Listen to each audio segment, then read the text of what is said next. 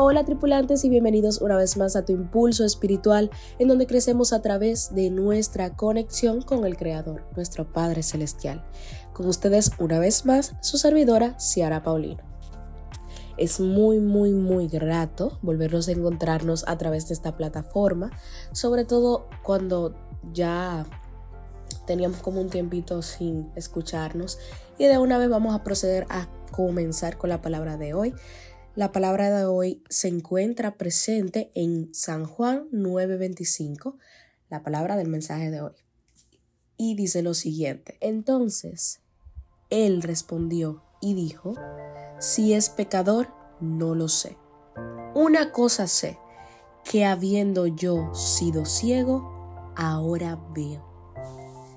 Esta historia se desarrolla a partir de, más bien, de una de las tantas cosas que hizo Jesús cuando estuvo acá en la tierra. En este fragmento de Juan se relata de cuando él sana a un ciego y el ciego se va a, a otro lugar y pues se encuentra con los fariseos y empieza a relatar acerca de los milagros que hace Jesús, de lo poderoso que es Él. Sin embargo, él no cita el nombre porque no lo recuerda.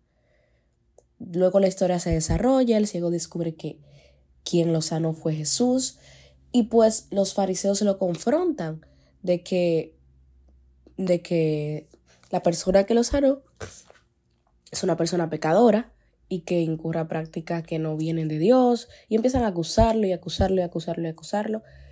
Y el ciego se limita a decir, si es pecador, yo no lo sé, yo no, yo no sé quién es Jesús, yo no lo conozco. Ahora bien, una cosa yo sí sé, que Él me sanó. Una cosa yo sí sé, que Él obró en mi vida. Y esto me marcó tanto este fragmento porque me recordó a una ocasión en la cual estuve compartiendo con un amigo. Estuve compartiendo con un amigo que me reveló que se había convertido en ateo. Y eso a mí me marcó bastante porque este chico era un muchacho con un llamado muy grande. Él predicaba, él ministraba la palabra, él era un ejemplo de lo que debía de ser, o más bien lo que no, a nosotros nos gustaría que fuese la juventud y los temas que, la, que a nosotros como cristianos nos gustaría que la juventud estuviera interesado. Él multiplicaba la palabra en la juventud y para nosotros era un gran privilegio el verlo obrar en cada momento. Sin embargo, él nos revela de que él se había vuelto ateo y a mí eso me desestabilizó un poquito sin embargo, yo mantuve mi actitud, mi paz, y le pregunté qué, era lo que había pasado. Él recibió esa semilla de incredulidad y la fundamentó con argumentos y teorías, teorías como bien son existentes que las crearon, que las creó el hombre a partir de su incredulidad, por supuesto. Esta teoría, pues no, cuando estamos hablando de teoría, estamos hablando de cosas que no están comprobadas. Yo no, en ese momento cuando estuve conversando con él, yo no me puse a debatir, ni entré en debate ni nada, simplemente lo escuché. Y lo único que me limité a decir en ese momento y lo que me salió, me nació decir de corazón, no, no era ni siquiera porque yo quisiese, sino que fue algo que nació de manera natural en mí.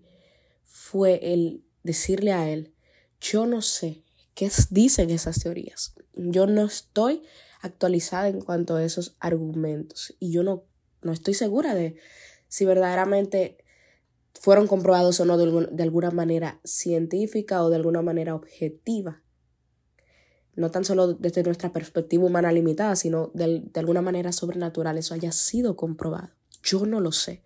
Ahora bien, yo sí sé lo que Dios ha hecho en mi vida. Yo sí sé lo que Jesús ha hecho en mi vida. Yo sí pude recibir de esa porción que me da cada día el fundamento y la fuerza para yo poder creer en su existencia. Yo lo he visto obrar en mi vida y eso fue lo único que me nació hacerle, me nació decirle, perdón. Y, y la verdad, eso nos pasa muchas veces en todos los entornos de nuestra vida, en cuando estamos refiriéndonos a, sobre lo que Dios hace en nuestra vida. Muchas veces somos probados, somos tentados a desistir, a perder nuestro enfoque.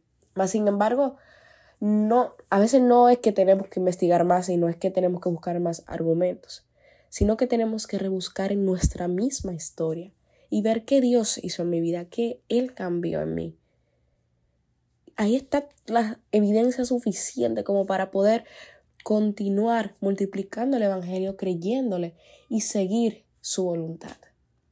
La verdad es que a mí me marca mucho el tema porque muchas veces siento y más bien he podido ver en, los testimonios de otras personas que una vida en Cristo no se mide por los resultados, sino por el nivel de persistencia.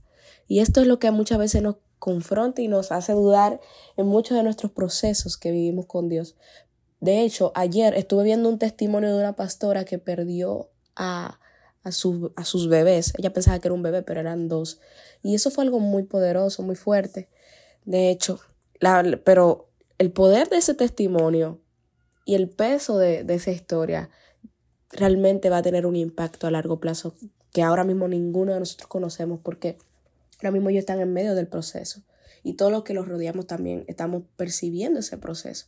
Sin embargo, nosotros sabemos que eso va a desembocar, va, va a desencadenar una gloria postrera que no tiene fin. Sin embargo, el punto no es ese. El punto es que muchas veces queremos medir nuestra relación con Dios, nuestra vida en Cristo por los resultados que tenemos, porque también nos va en la vida. Y nos olvidamos de que nosotros no estamos acumulando riquezas terrenales, sino riquezas espirituales que muchas veces no se están viendo aquí en la tierra, no se están reflejando.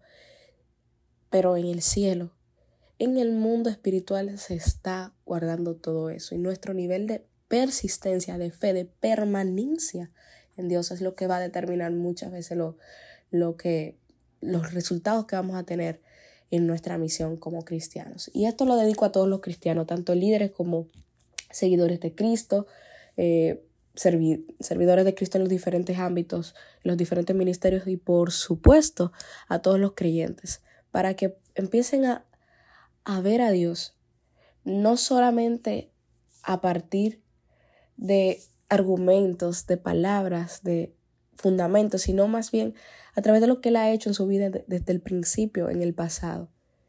Y en cuanto a los resultados, no os preocupéis por este siglo, no os preocupéis por, por nada. Más bien orar a Dios, rogad a Dios por todo. Yo creo mucho en lo que dice su palabra y en lugar de nosotros preocuparnos por los resultados que estamos teniendo ahora mismo, vamos a enfocarnos un poquito más en seguir luchando por, por la palabra, en seguir luchando por su misión y seguir enfocados, lo cual a veces puede llegar a ser retador. Sin embargo, a través de los procesos Dios nos trabaja y en un futuro vamos a ver y vamos a entender el porqué de ese proceso. Porque muchas veces también desistimos de la batalla de la fe y de creer en Dios y de seguir permaneciendo en Él. Porque no creemos en lo que Él va a hacer luego del proceso. Nos encontramos en un proceso fuerte. Y es lo que yo siento que pudo haberle pasado a mi amigo. Que lo haya desmotivado de creer. Quizás él no vio a Dios obrar en su tiempo, pero Dios no tiene el tiempo de nosotros.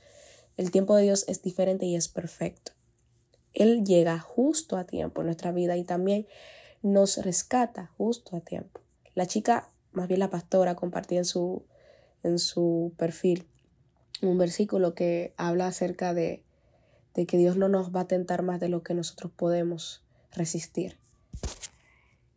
Dios no nos va a probar más de lo que nosotros podemos resistir.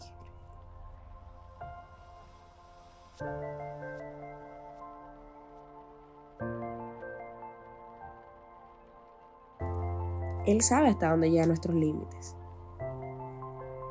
Y Él conoce lo que nosotros, hasta dónde nosotros podemos soportar en medio del proceso. Y Él está ahí para luego rescatarnos. Y es importante recordar eso.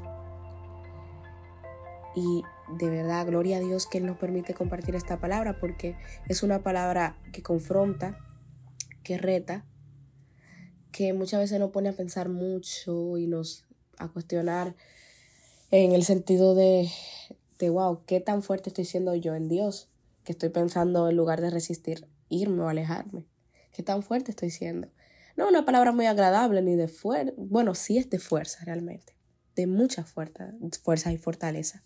Porque la, esta palabra siento que nos va a levantar y va a despertar algo en ti que probablemente nunca se despertó. Sin embargo, no es la típica palabra de, de, prosperidad que muchas veces queremos recibir, sino que también nos confronta a lo que nosotros debemos de hacer para poder permanecer en Dios y poder seguir viéndolo obrar en nuestras vidas. Y la palabra que la pastora había compartido está en 1 Corintios 10:13, y la voy a citar ya para finalizar nuestro encuentro en esta hora, que dice, no les ha sobrevenido ninguna tentación que no sea humana, pero fiel es Dios, quien no los dejará ser tentados más de lo que ustedes pueden soportar, sino que juntamente con la tentación dará la salida para que la puedan resistir. Gloria a Dios, vamos a orar para que Él tome el control de nuestras vidas. Nos recuerde todo aquello que, las, que Él ha hecho y nos ha servido de testimonio vivo para comprobar su, su existencia en nuestra vida.